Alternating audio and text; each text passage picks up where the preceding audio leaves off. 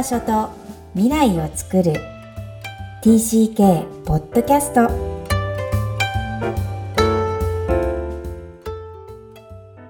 皆さん TCK ポッドキャストへようこそナビゲーターのまいこですみきこさんよろしくお願いします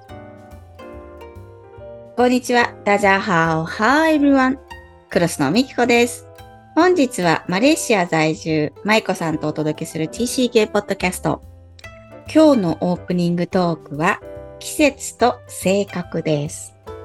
はいえっ、とこのテーマにしたのはまあえっ、とニューヨークからね マレーシアに引っ越しをしたからなんですけどうん。あの、まあ、季節と性格、まあ、気候もね、も含めて大きい意味での、あって絶対関係があると思うんですけど、うんうん。まあ、私にとってこの、四季がない、うん、国に住むっていうのは初めての経験なので、うん、うん、なんかこう自分のなんか感覚とかがこうどういうふうにそれによって変わるのかなっていうの。を、今まだね、確かに。そうそう。来ただけで全然わからないけど、なんかちょっとそれをこう感じてみたいなと思って。なんか日本だと、あ、なんかね、今まだちょっと暑くていらっしゃるかもしれないけど、あ、なんかちょっと、うん、こう風が吹いてきて、なんか秋になってきて、なんかちょっと寂しい気持ちになってきたなとか、なんかあるじゃないですか、こうあるある季節の。変わり目に。うんあるある。だから、しんみりするよね、秋ね。そう日本の秋。ねうんうんうんとか、あの、春がなんかちょっと来る前のすごいワクワクする感覚とか、なんかいろんなものが芽吹いてきて、なんかそういうのがあるのとないのだと、なんか私どう変わんのかなみたいな。なんかそれがちょっと、うん、楽しみみたいな。うん。うん逆にさ、それ聞いて思ったんだけど、うん日本はそういうのが、まあ、しそう、うん普遍的に日本のこう共通意識にあるけど。マレーシアにもその、私たちが知らない共通意識があるんじゃない？うん。雨季と寒季はあるんだけどね。だからその時に感じる何か。感じる何か？うん。うん。なるほど。うん興味深いですね。うん。確かに、性格って言ってそういう文献見たことないし、多分研究してる人はいるんだと思うんですけど、うん。で、実感としてはそう思うけど、確証はないよ。確かに季節と性格のうん必ずの因果関係とか、まあ、ケースバイケースってなっちゃうんだろうけど、うんでも私思うのは、えー、フェイシャルエクスプレッション。顔の表情は明らかに違うよね。季え、節そ。の暑いところに住んでる。え、じゃあ季節によって自分の顔の表情が変わるってこと？うん国によって変わるってことですか？そう、んロ、ロシアの人の感覚。あ、あのまあ、ちょっと厳しい、険しい感じってことね。そうなんとなく。そう。そうね。うん。あの、うんここの表情筋の動かし方とか、すごい私表情筋をやっぱ見るので、あの、セラ、クライアント来た時に、前回とその人の中でどんだけ動くかとかさ。うーん、なるほど。うん。あの、た、その、他人比較はしないね、セラピーだから。うん。だけど、やっぱりね、国の人の動かし方、違う国の人の、あの、セラピーをするときに、うんこのぐらいの動かすんだとかね、やっぱ違うから、なるほどね。日本じゃあんま動かさなさそうですよね。そうそう。動く人は、やっぱり、こう、豊かだよね。すぐ涙がころ、ころ、うんねうん、あの、落ちるし、うん他の国の人はどうなのかな、みたいな。どこまでがうん。ほがらかだからね、やっぱり、うん。アジア圏。うん。面白い。うん。で、あとまたアメリカとも全然違うし、アメリカの人って、こう、タクシー乗ったらもうすぐ話しかけてくるじゃないですか。ずーっとベラベラベラベラ喋ってるけど、うんこっちの人もっと穏やかで、あ、そう。静かだから、うん、たまに話しかけてくる人にいたら最初なんか嬉しくなって、あまりにもみんな静かだから、なんか、なんかあそう、アメリカのの慣れてたから、うん、うん。なんか話しかけたら話すんだと思うんですけど、なんかそのアメリカみたいに自分からわーって話しかけてくる感じじゃないんですよ。あんまり。そう、タクシーとか乗っても。うん。うんん。わかる。あの、アメリカの、えっと、電車の運転手とかでも、あ、バスの運転手さんとかも違うもんね。うん。あ、なるほどね。公共機関で感じるのか。確かに。うん。うん。その比較は面白い。うんそうかなんか、国民性って面白いですよね。もちろん、そのね、季節だけじゃないと思うけど、なんかその大地の感じとか、ね、アメリカのあのなんかだだっ広い中にいたら、なんかそれはなんか、日本の このギューってなってるのとは違う性格になるなと思うし、なんかそれは、それはあるよ。全部含めてですよね。ううんん、うん、うん。そうか。じゃあ自分で定点観測してみてください。ホールシーズンをそこで過ごされる。ね。やっぱりね、あの、うん、海外、ホールシーズン、でなんぼなんで、やっぱり。そうそう、うん、確かにそれはそうだそうですよねうんうんね、楽しみ。です。はいはい。はい。ちょっと観察してみます。では、えっと、今日のメインテーマに入りたいと思います。今日のメインテーマは、友人にできること、他人の話と比較しないです。今日も友人にできることシリーズで、その中の他人の話と比較しないという、えっと、部分になります。今回は書籍の該当箇所がすべて、もうすべて紹介したいという表現で書かれています。えー私が解説するものではないなっていう感じもしたので、えーまた舞子さんに朗読していただきましょう。ではお願いします。はい。他人の話と比較しない。大人になった TCK の話を聞いて、友人や親戚は、世の中にはもっと大変な経験をした人がいる、などと言ってはいけない。大人になった TCK は、他の多くの人に比べて自分の人生が恵まれたものであることを知っている。それなのになぜ自分が苦悩するのか。そこを理解しようとすることが大人になった TCK の重要な問題なのだ。大人になった TCK が過去の話をするとき、最初はプラスの部分を前面に出す。聞き手に安心感を持ち、心を許すまでは困難だった過去の側面は語らない。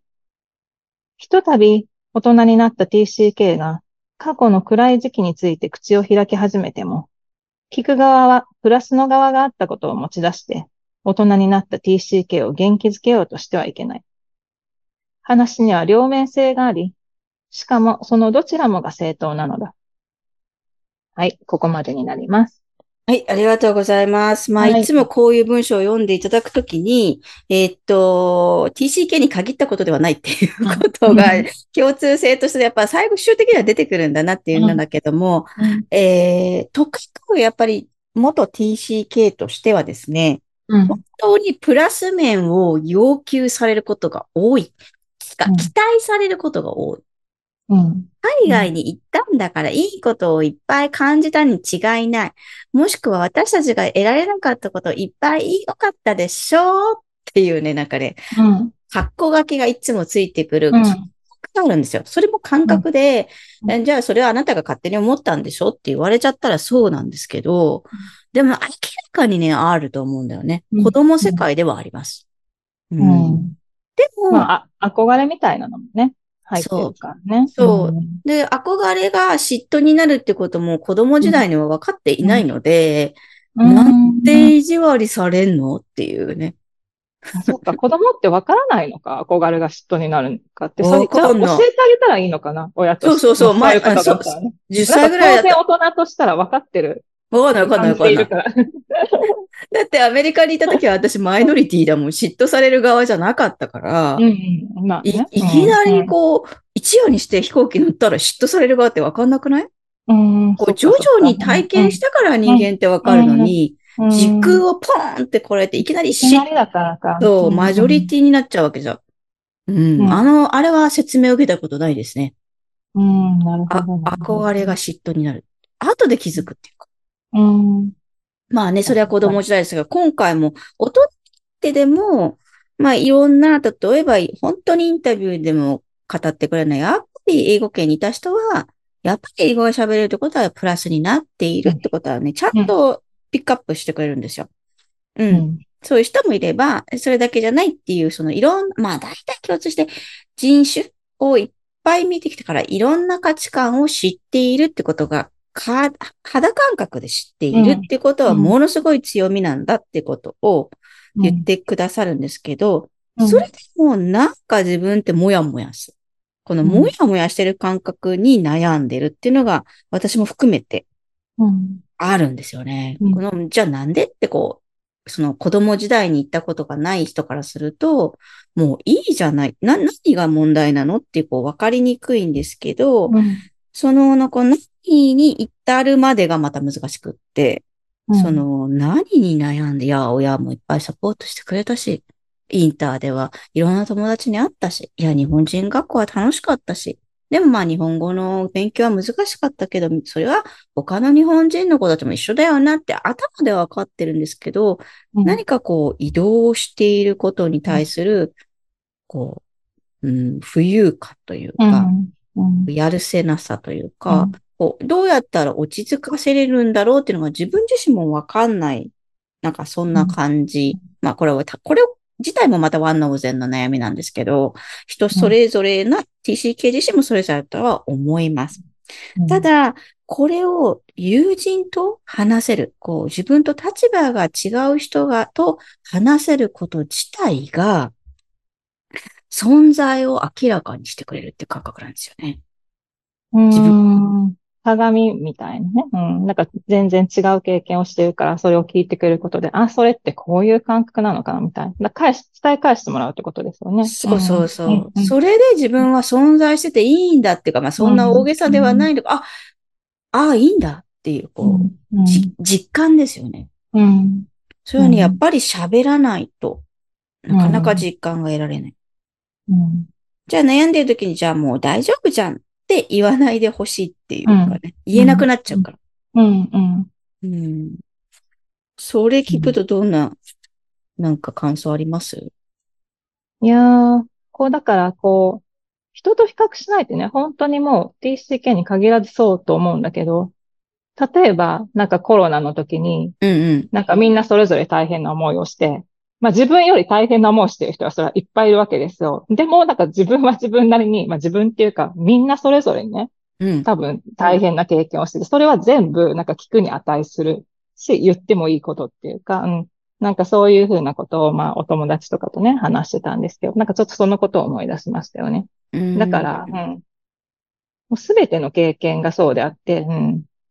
なんかそん、それって大したことないんだよっていう権利は誰にもないんですよ。だって自分それ経験してないし、その人にとって大事だったらそれは大事なことなんですよね。うん、って思います。うん、まあ、結局、うん、なんか今、あの、舞子さんのまとめでいただいたのは、リスペクトとは何かっていうことを語ってるなって思いましたね、今聞いてて。人をリスペクトする。自分自身の気持ちもやっぱり自分自がリスペクトする。じゃないと、この話していいという場を与えてもらえないんじゃないかっていう不安。また、今この場で自分の話をしていいのかっていう確信がないと、この本でも言ってるように、なかなか口を開き、開かない。うん。うん。そうですよね。だから安全なね、安心安全な場ってことですよね。うん。うん、それって、まあ、永遠のテーマだし、人とつながる意味でもあったり。だから、人とつながるのは楽しいかね。